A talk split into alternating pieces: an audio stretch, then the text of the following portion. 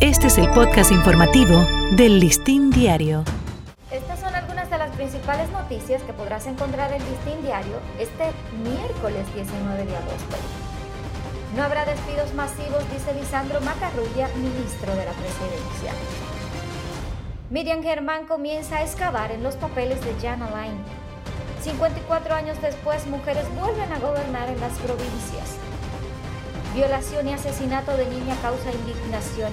El cuerpo de la menor fue lanzado al Mar Caribe. Muere Jimmy Sierra.